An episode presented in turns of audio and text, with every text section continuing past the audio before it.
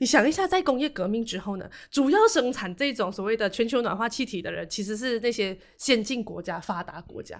为什么我们要来做这么贵的东西，然后去帮忙解决这个全球暖化的问题？当然，我觉得我们要负上部分的责任。难道他们不是应该更负上这个责任吗？好，这个我就从我们。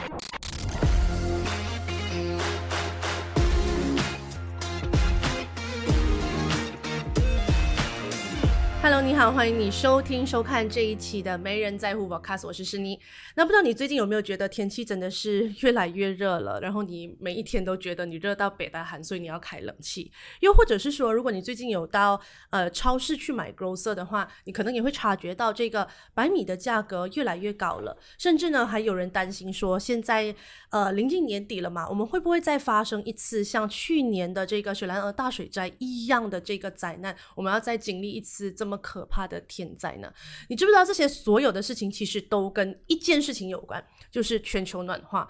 全球暖化变造成了天气变更，造成了呃农作物失收，所以你买到的白米会越来越贵。所以我们在想啊，其实联合国一直以来都很呃重视所谓的各国要都付出一点努力来达到碳中和的这个项目，可是。大家会想说，哎，要减少碳排放这件事情，我们是不是从自己日常生活中改变就可以了呢？比如说，你可以少开一点冷气，或者是你出去打包的时候环保一点，用你自己的饭盒，不要制造这么多的塑料垃圾。可是。呃，我们这么努力的做自己的小改变，当然它有它的价值跟意义啦。只是说，呃，如果经济要发展，如果社会要发展，就是这些所谓的工厂的废气排放会越来越多，所以你很难靠你个人的改变去改呃去改善整个环境的问题。所以呢，我们就要有一个更加技术性、更加系统性的方式呢，去做到所谓的。碳中和的这个项目，而事实上，我们其实也已经有了这一项技术。我相信很多观众朋友、很多的听众朋友是没有听过这项技术了。所以，我们今天请来的来宾就是这项技术的专家 Derek。Hello，森林你好。OK，Derek 跟大家介绍一下自己。好，我是 Derek，呃，我是一个市场工程师。市场工程师英文叫做 Reservoir Engineer 啦。呃，可是通常很多人不会知道，如果你不是在这个 industry 里面，你不会知道这个词是什么，叫做 Reservoir。如果 general 来讲的话，它可以叫做是 Petroleum Engineer。在石油行业里面，general petroleum engineer 是一个 general term，它底下会有很多不同的 engineering department，而其中一个呃是做关于时长，就是你找到石油的地方，嗯，就叫做时长，所以就叫做时长工程师。简单来讲，Derek 的工作就是告诉你我们的。地球哪里一个地方有石油是这样吗？呃，我不能现在告诉你那，我也不懂啊。就是你要你要去 就会有一个技术可以办法找到哪里是是有足够呃量的石油，呃，去探索那个东西。所以你的工作就是要找石油啊，可以这样讲了。OK，没有错。好，那你刚刚有提，我们刚刚有提到说，现在其实已经有了一项技术可以帮我们解决这个全球暖化跟这个呃温室气体不断增加的这个问题。你可不可以给我们介绍一下这一项技术？好，首先呢。我想说，嗯，我关于石油工程师跟这一个二氧化碳之类和天气变迁它有什么关联？嗯，首先我应该是讲说，嗯，天气变迁它最主要是因为空气中有太多的 GHG，就是说 greenhouse gases，中文应该是说这个叫暖化气体。暖化气体的大部分的成分大多数是二氧化碳。所以，呃，从我要用一个字叫做 pre-industrial period，就是大概一九零零年的时候，从那个时候开始，他们预算，呃，很多科学家去去做这个这个算算出那个天气啊，从那个时候到现在，我们的天气提升了到差不多一点二。Degree Celsius 摄氏，就是说整个温度提升了一点，对，提升了一点二。可能很多人讲，哎呀，才一点二样子，没有什么很大的问题嘛。可是我不是是这样，其实不是这样子的。每每个零点一的呃是温度提升，会有非常大的改变。比如说这个冰川会融掉，比如说天气不再受到我们控制，呃，雨量很难去预测到。甚至会有更多更多的灾难，比如说 sea level rises，这些都是很重要的问题。而关于到石油呢，为什么我会呃现在做这的这个项目是要去推广？呃，我们有一个呃技术，就是把我们现有的空气中的二氧化碳，或者从工厂或者从石油，我们呃生产天然气的时候也是会有二氧化碳。我们如何把这个二氧化碳从天然气除掉，然后再把它再重新注入？进我们地球底下，这个就是石油，呃，跟现在可以解决天气软化的一个 solution 是直接相关的。嗯，所以刚刚 Derek 讲到了一个概念，就是说，当我们发现了一个石呃蕴藏石油地底下蕴藏石油的地方，那我们把石油跟里面的天然气提取了之后，那个剩下来的那个空洞，它可以被注入二氧化碳。对对，就是这样子。OK，可是我们怎么样把气体的二氧化碳收集在一个地方呢？好，首先呢，呃，我们我们小学或者中学我们一定学过 condensation。这个字就是这个形态的转化，对形态的转化。啊，中文我就不懂讲讲 啊，就是 basically 我们从我们因为每一个气体每一个呃 element 它都会有自己的 condensation point，so CO2 的 condensation 二氧化碳的 condensation point 呢，大概会是在二十到三十 degree Celsius，所以摄氏啦，所以我们只需要把我们呃空气中的二氧化碳，我们放进一些机器，我们可以把那个呃我们把这个温度跟调到调低到一个某一个程度，还有大压力的情况下，它就可以从气体变成液体。这个是一定要做的东西，是因为我们不可能把气体，呃，就像是普通空气这样子直接注入去地球底下。为什么？因为气体它的容量非常大，它会有 transportation issue。你如果一个船啊，在这是一个气体的吸油度了，它会需要一个很大的船。嗯，我就这个比例啦。如果是说一百 kilogram 的 CO2，一百 kilo 一百 kilogram 的二氧化碳，大概是这样大。嗯，可是同样一百 kilogram 的液体化的二氧化碳，它只是可能这样小。所以为了方便运输，所有的气体都会把它变成一个呃 liquefy。呃，像我们的 natural gas，我们也是用 liquefy。我们家里用的煤炭也是一个 liquefy natural gas 的，就是它本来呃生产出来它是一个气体。它就变成液体化，所以所以我们叫做 LNG 啊，liquefied natural gas。所以当你那你家里用那个那个什么铁那个煤炭的那个东西啊，它里面摇它是像水状样子，嗯，就是这样子了。所以这个东西其实就跟你小学的一些常识有关，因为不同的形态它的密度就会不一样，所以它变成说它的体积也不一样。那可是我想问的是，其实把这个二氧化碳变成气体的这一个所谓的技术，它是非常普及的吗？嗯，你是说把二氧化碳液体化呢，还是怎么样呢？就是把它液体化的这个技术是普及的吗？是很容易可以做到的吗？还是它其实是非常高成本的一件事情？不会，它是就是跟我们普通的这个天然气把它给液体化，就是就是这样。可是当然当中会呃消耗一些呃这些呃电啊，来把它当这个发生。而我想说的话就是。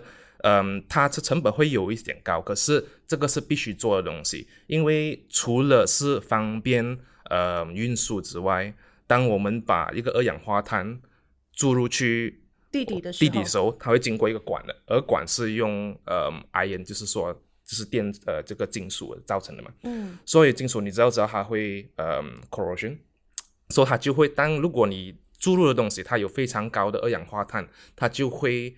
accelerate 这种 c o r r e t i o n 它就是说，它这个管呢，它就很短时间内，它就可能会遇到一些不能再用了的那种状态，所以我们必须要把它呃去气体化，嗯，装化，这样子就可以更方便的把它注入气温地底。下，而注入地底下之后呢，它就有机会把它变，它就本身呢就有可能会变回气体化。或者保持液体化，可是这个东西呢，我们就不会再在乎了，因为它已经在地底下它已经藏在下面了，我们就不在乎。可之后呢，就是说，因为我们地底下的这个呃天呃这个叫什么 temperature 跟它那个压力啊，它是跟地表上是不一样的。嗯，它地底下当然是有更高的呃这个温度，压力也非常的大，所以它有很大的机遇，它会从气体又变呃这个液体又变回去气体，可是这个是没有问题的。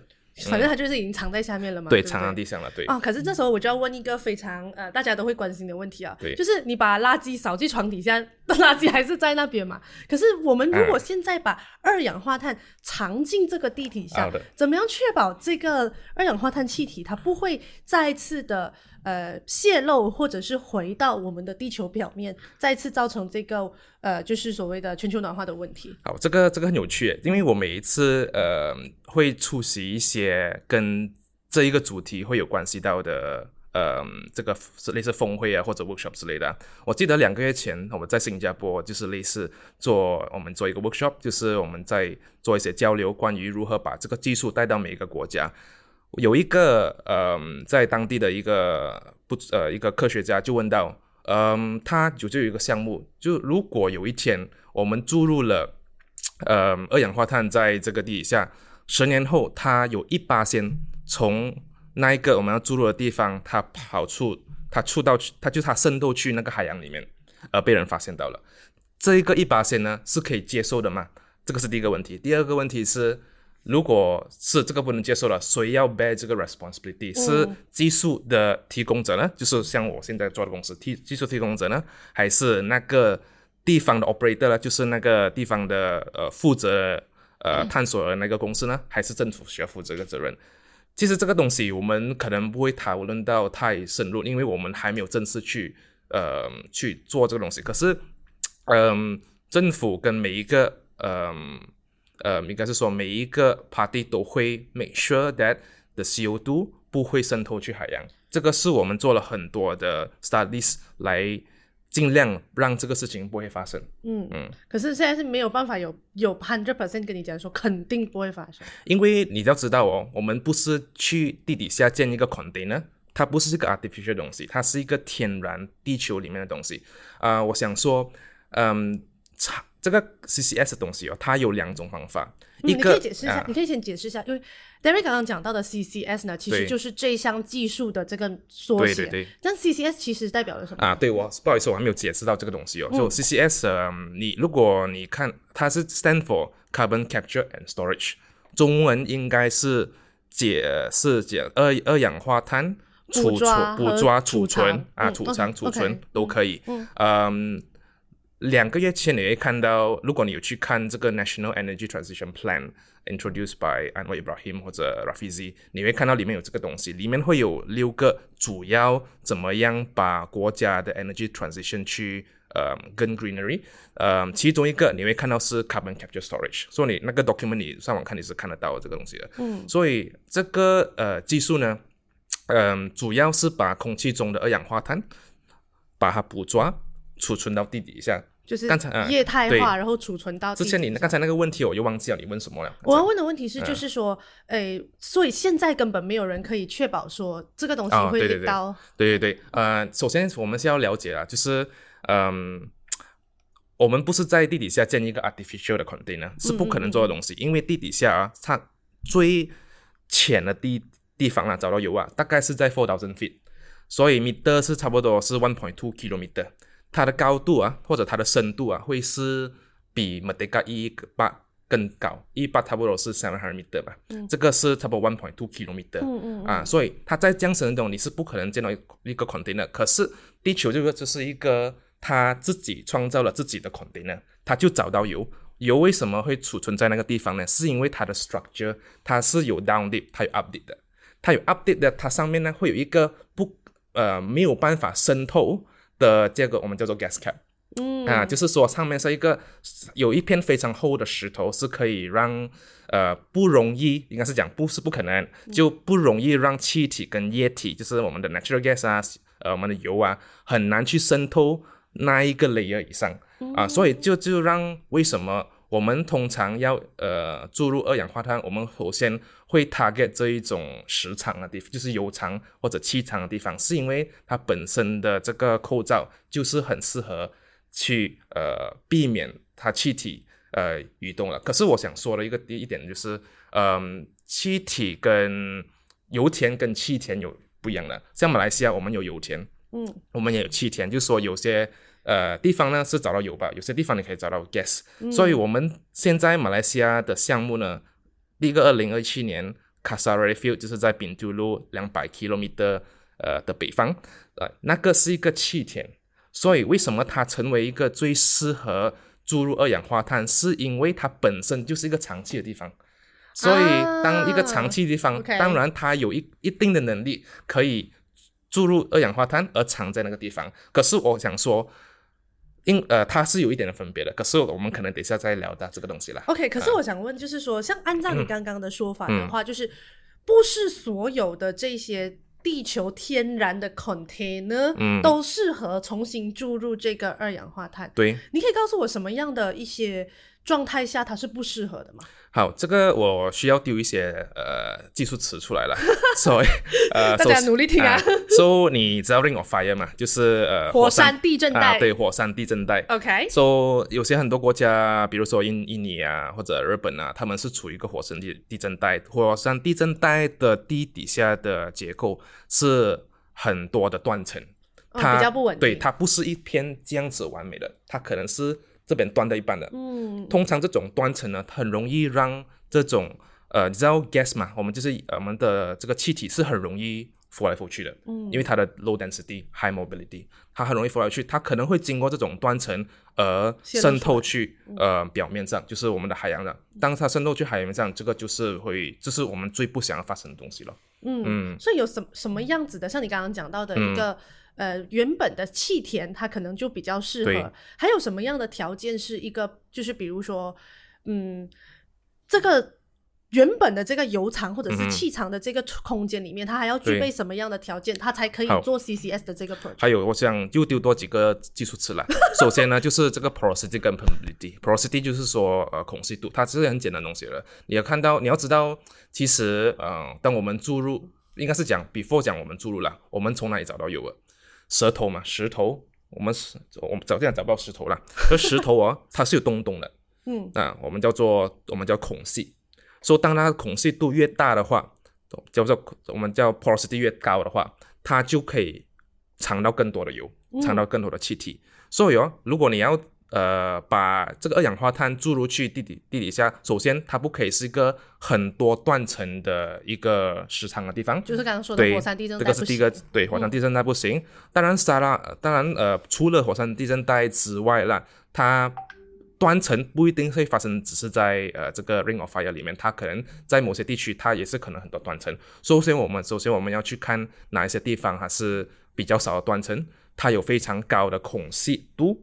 还有它有非常好的渗透率，还有最后一个就是它有很好的 natural confinement，就是说它的孔隙度跟这个呃这个渗透率在那些这个桌子是一个时长的地方，可是就是它就是很适合咯。可是我们要确保它的周边的石头或者周边的环境的孔隙度跟这个渗透率相反的，非常的小。它就自然而然了，这个桌子就是很一个很自然的 container 了，就是这样子了。所以得算为什么？比如我就丢一个 example 啦，就可是这个条件容易吗？为什么我听起来很复杂？这个条件不容易达到呢？嗯，容易不容易？其实我们已经就是你看到我们找到有的地方，它天然的就是这样的 structure 的。所以为什么我们不是会我们会做一个呃，我不懂中文叫什么啦，叫做 seismic，呃，就是我们会。呃，shoot 一些 sound sound wave，所以我们就可以看到地球底下的 structure 会是怎么样。呃，然后我们会做一些 exploration 的钻井，然后去拿一些石头的 sample 出来，我们就大概知道这个地方是有 potential 藏有没有的。所以如果讲容易不容易，像马来西亚，我们有呃，全马来西亚有那么多的油田跟气田，所以是不是所有的油田跟气田都？都适合呢？我可能会说它不一定，可能我会说五十八升以上都会适合做一个七天的长呃，原来适合注入二氧化碳的地点。因为马来西亚我们要知道，我们是其中一个非常高的汽油啊，天然气的储储气国啊，compared to 油，我们也呃气是跟我们我们的 gameplay 了。嗯，而且其实马来西亚本身的这个地理环境里面，我们也不属于火山地震带，它其实本身就是一种优势。对对对对。OK，好，那你刚刚有提到说，我们的第一个这个所谓的呃 CCS 的 project，它会在这个丙图路那一边。对。那这个地方其实有什么样的呃特点？对，值得让我们去成为第一个试点的计划？而且这个计划什么时候要开始落实呢？呃，我应该是讲，它不是一个试点，它会是一个 commercial project 了，就是说已经是正式会在二零二零二零二六年年尾开始呃进行这个第一次的二氧化碳注入。呃，首先呢，它选择像像是我我像我讲二氧化碳，它的输出口号也非常多，比如说从工厂来啊，城市啊。首先它不会主要呃 target 这一种二氧化碳，它首先会 reinject。二氧化碳就是从我们的油厂里面，它呃出产出来，然后再从那个当地再放回进去。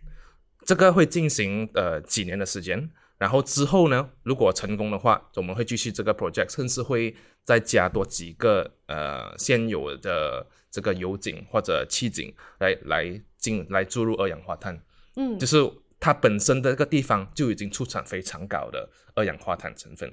就是本来本身就是一个重度污染的地区，对，然后刚然后刚好那边有又有一个适合的呃 storage 的地方，所以它就刚好成为了一个最好的对呀计划实行的地方。对呀、你想象一下啊，它就是它那个本身的地点就是一个储藏天然气的地方，而天然气它就有二十百分比是二氧化碳，嗯。所以它这个二氧化碳它只是需要把它给液状化，它不需要 transport 去另外地方，它可以从原本地方可能是一个邻居地方 ten km away，它就可以注入回去了。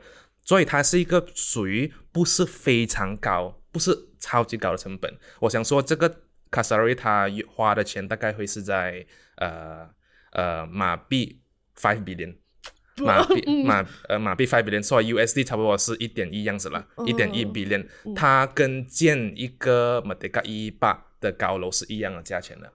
可是，呃，我想说，马马来西亚边这个一八我们只会建一个，可是，在我们会有很多个 CCS 啊，project，、可是我们会有非常非常多的 CCS project，呃，我们也不需要觉得这个东西是很贵的。现说通常第一个东西是最贵的，像像汽这个电车的嘛，之哦，后如果会越来越便宜嘛。技术越来越普及了之后，它就就是会越来越便宜。就是就是，所以它会随着技术随呃随着越来越多人做这个东西，会有事呃这个事业的企业来做这个东西，会有非常多的投资者。这样子这个东西技术越来越好的时候，我们可能多两三年，这个价钱就会越来越低了。如果没有贪污的话啦，哎，这个不能哎哎讲说。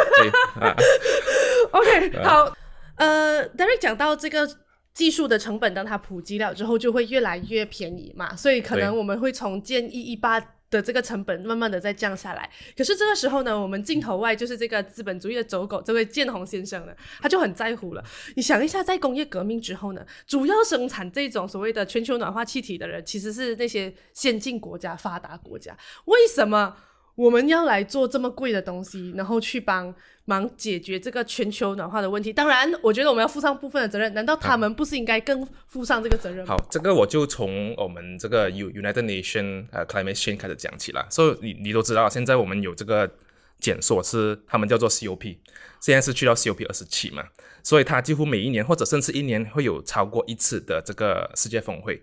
So COP 二十一的时候，就是二零一五年，那个是一个最引人注目的呃世界天气变迁的峰会，他们呃检测到，当如果我们不再控制全球暖，不再重视这个问题的话，在二零二一零零年，二一零零年天气会提升到呃，我们 compare 就是 pre-industrial 啦，到从那时到现在，我们会在二一零零年会的呃这个天气会到两呃摄氏，就是会提升两对，个提升两个摄摄氏，嗯提升两个摄氏。呃，如果这个东西真的是发生呃的话，呃，我们就没有办法再做任何东西去弥补这个东这个东西。就是说，我们的 sea level rises 啊，我们可能会有些城市不会再出现啊，呃，天天气不可能再可能就是不能再受控制，农这个农业也是会受影响。所以讲来讲下，像刚才你的问题是什么？因为因为啊 Derek 刚之前跟我吃饭的时候，他就跟我说，这个 sea level 不能控制是怎样的？就是如果你去新加坡那个马对啊云那杯，就真的只剩下海啊，那个那个那个船啊，就你只就是只可以看到剩下海水而已。那我想知道的是，就为什么是我们也要负责？哦，对对对，就是这。个问题。哎，嗯，我们签我们签马来西亚签了这个，应该是讲全世界一百九十个以上的国家，几乎是全世界了的国家都签署了这个巴黎协议 （Paris Agreement）。Paris Agreement 是讲什么？简单来讲，就是说每个国家 must commit for net zero，must commit to reduce carbon emission，就是去碳化，呃，还有减碳，还有这个还有这个 net zero 应该是呃呃这个碳中和。哎，就是不要有给它就要有任任何的增加。嗯，呃，为什么马来西亚要做这个事情呢？如果你是说觉得马来西亚花很多钱去，呃，做这件事，做这件事，首先它这是一个本身的 responsibility，嗯，它你我们应该呃政府是每真正每个国家都在做这个东西，就是说我们本身就是个石油出产国，石油出产国呢，它本身就产出非常高的二氧化碳非常多的二氧化碳。虽然马来西亚我看过这个 NETR report 啦，就是它马来西亚贡献全世界的这个软化气体，它只有零点四八线或者零点八八线而已，它真的是不高啊，compared to 很多的这个发展中国家。呃，可是我们有自己本身的这个责任去 make sure 这个呃这个去实现这个，因为它我们本身的。石油出产国，我们本身的这个这个地底下的结构就本来就很适合做这个项目了。而第二呢，我想说，呃，Petronas 当他 announce 这个项目的时候是在二零二零年或者二零二一年，他马来西亚或者和 Petronas 他们要把马来西亚打造成全世界最先进和全世界这个储存二氧化碳最高的国家。他 from commercial perspective 啦，我可以讲说。它可能多十年或者二十年，马来西亚可能不会再是一个 known as 石油国，它可能会是一个 known as 呃这个 CO2 injection 的石油强这个强国。哇，这是很大的愿景哎！啊，这个 为什么它 commercial 很重要呢？是因为可能我们的周边的东南亚国家，甚至是很多亚洲的国家，它没有这个技术。它它也天然的地球的结构也不适合做这个技术，所以我们可以呢把它变成一个 commercial model，马来西亚就可以把这些 CO2 引搬呃运过来运过来去马来西亚，而从中赚一笔的。OK，那我想知道现在其实有哪一些国家已经在落实这样的一个 project？那最久的一个 project 我们可以研究到多久？呃，你是说第一个全世界第一个 project 吗？嗯嗯。OK，全世界第一个 project，OK，我我想要讲一个东西叫做呃有一个。我们现在做的东西是把二氧化碳注入，然后封存，嗯，就是我们不要完全不要把它 any in produce in any form。可是这一个技术呢，在差不多二十年前呢，我们叫做这个 Sleipner Project，Sleipner Project，它是在挪威的北海，不是我们的北海了，是挪威北部的一个海，他们已经开始了这个技术，那个技术跟现在的有点不一样，因为。呃，我们把二氧化碳注入在地底下，它有一个用处的，就是说，油气厂它生产了之后，某一个程度，我们这个技术就叫做 recovery factor，就是说，它可能生产了二十八仙的呃油跟气的时候，它没有办法再继续的生产下去，它需要多一个助力。来呃，来来推这个石油出来，嗯啊，所以我们就可以把二氧化碳注入，而把这个又可以拿到又可以拿到更多的油，更多的天然气出来。所以这个呢叫做 CCUS，它不是 CCS，CCUS 是 Carbon Capture Utilization and Storage，就是说它是有用处的。可是现在我们要做的东西，呃，就是我们是要把它 store 罢了，我们不要 in any form of utilization。呃，全世界现在有三十个 project，大多数都是 utilization。就是它用来做一些助力，它同一时间当你进注入的时候，它又生产出来，所以这个是我们不要做的东西，所以非常非常的少，我可以这样讲了，在这个是呃这个真正是做到完全 storage，马来西亚可能会是可能啊，因为我不知道那个 project 会不会 delay 啊，就是呃。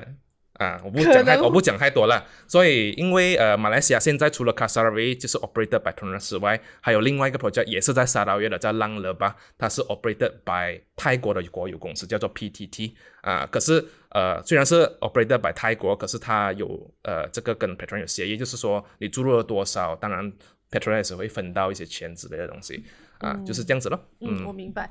刚刚 Derek 讲到说，我们除了现我们现在是一个石油出产的大国，但是未来我们可能 可以凭着 CCS 的这一项计划，成为一个 CCS project 的大国。对，那这时候我就要问了，这个经济模式从哪里来？那比如说，假设好了，因为你刚刚有提到嘛，其实每一个国家。包括像其实马来西亚生产的这个所谓的二氧化碳，其实没没有想象中的那么多。对。可是每个国家其实都有自己要在巴黎协议里面履行的承诺跟义务，去减少这个呃二氧化碳或者是说温室气体的这个问题。那可是你刚刚提到啊，有一些国家它本身就是处在火山地震带，它的天然条件是不符合的。对。那他们可以怎么做去履行自己的承诺呢？对，就像你说，你呃带到一个点非常好，就。其实很多国家它没有自己的油厂，它没有自己的气厂，它是没有，它是自己的地球是没有任何 resources。比如说日本，或者是在呃印尼，它是的确是石油跟气体的这个 natural gas 出产国，可是它处于一个地带是比较不适合、比较高风险。如果我们要做这个二氧化碳注入的话，所以这些国家呢，他们有两个方案，right？第一个方案就是，呃，如果你不是一个储存，呃呃，这个呃，就是不是一个油厂的气厂的国家呢，它可以把这种 CO2 卖给别的国家，比如说马来西亚。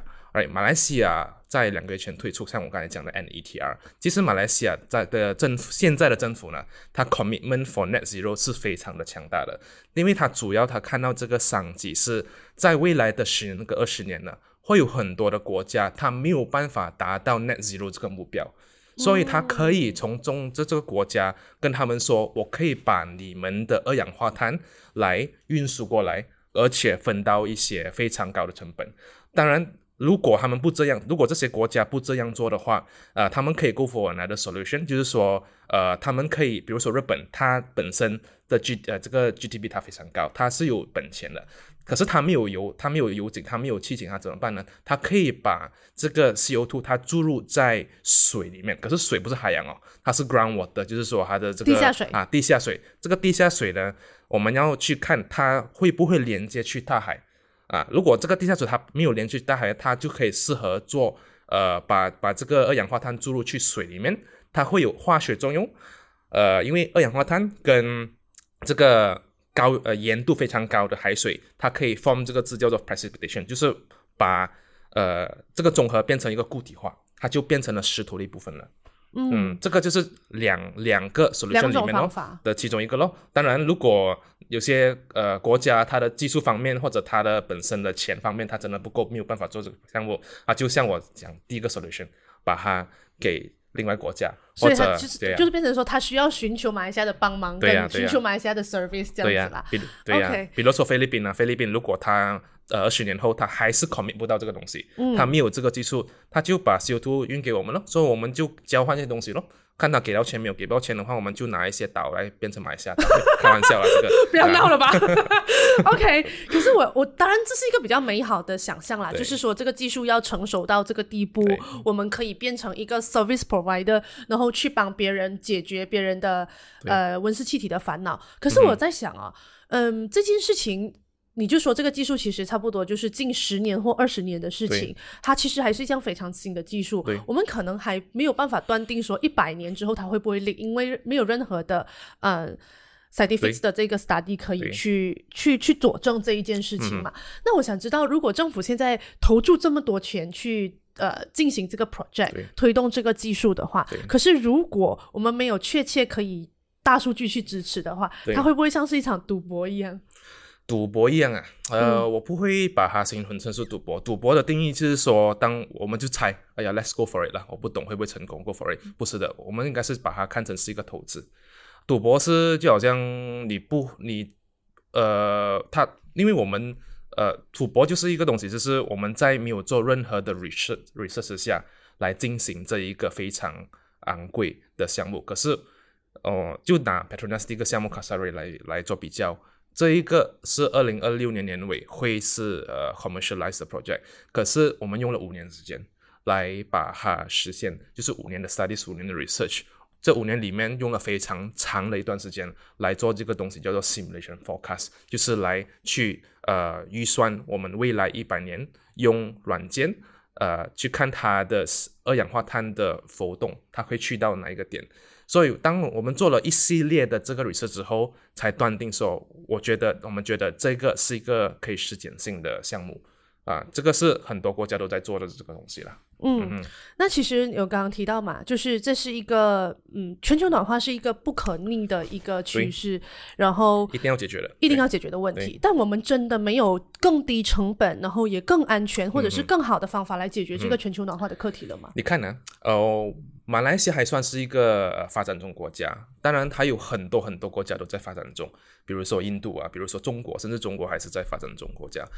一个发展中国家，就是说它会有非常高的这个呃项目在建设，更多的 building coming in，更多的呃人口人口增加，树就越来越少。冷气越来越多，建筑会越来越多，所以你想象，当这些所有东西都在增加，相反的，你想要 CO 去减少吗？是不可能的，是不可能的。这个是呃，这个是如果一个 graph 的话，它它呃 CO2 emission 呢，它不是个直线，它是一个增长的 的线了，英文叫做 exponential 啦。它是一个这样子的线来的。嗯，它就是说，昨天我 produce 呃一百 kilogram 的 CO2，今年呃呃今天就一百一十，明天不是一百二十了，明天是一百五十了，后面后面就越来越来高。就是一个直线。对呀，它它就是这样的 trend。所以如果我们说 OK 那，我们种更多树咯，我们在 building 上面像新加坡这样子种更多树，做绿化，它是可以某程度上。减低环境的温度，它可以某程度上减低那一个城市的二氧化碳，因为二氧化碳可以呃给树木吸收嘛，对不对？可是如果你要达到 net zero，就是碳呃零增长的话，呃，这种 solution 是 not sustainable。我们需要找一个最 cost effective，然后在不影响我们呃生活的作息习惯中呢去。呃的一个 solution 就是 carbon capture 了，就是把二氧化碳注入去地底下啊，这样子我们可以继续享用我们的，比如说肉肉食啊，继续使用冷气啊。当然我们要 you know be more responsible citizen，be more responsible。就你出门的话，好少请关一下冷气啊，对，是吧？就是类似这样的东西。可是当然政府不会跟你说，哎，请每个人呃每个家户你只可以用二十四度以下。当跟主这样讲呢，下下一届就没有人做啊。嗯，做不到嘛这件事。是啊，就是他不可以强逼人类去改变平时的生活习惯。所以 CO2 injection CCS 这个 project 呢，它是一个在不受不会太影响人们的生活中，可以找到一个解决方案。我们的下一代还有更好的天空、天气、呃气候来 enjoy the world。嗯，OK，所以其实刚刚 Derek 已经给了我们一个答案，就是说，不管我们做再多的这个 CCS 的 project 都好，它其实只是让我们的国家或者是让我们的地球它维持在一个现在的状况，过去所造成的伤害已经不可能再弥补了。我们只是不想让这个伤害越变越大，所以我们就让它维持在一个现在的情况。对对对。所以呢，其实呃，我觉得工程师们为了不改变我们的生活习惯，做出 很多的像。做出很多的努力，头发越来越少了。头发越来越少，就是做出很多的努力，然后这些就是也是我们呃大量使用能源的所付出的代价啦。那当然，呃，希望你听了今天的这个 podcast 之后，你会对这个 CCS project 有一定的了解。那毕竟它是一个呃大势所趋的一个。呃，项目那未来也必须势在必行。那马来西亚即将在二零二六或者是二零二六年底、二零二七年初开始落实这一项计划。那我相信，呃，有更多人的关注这一项计划的话，那这项计划会落实的更加的谨慎和更加的完美。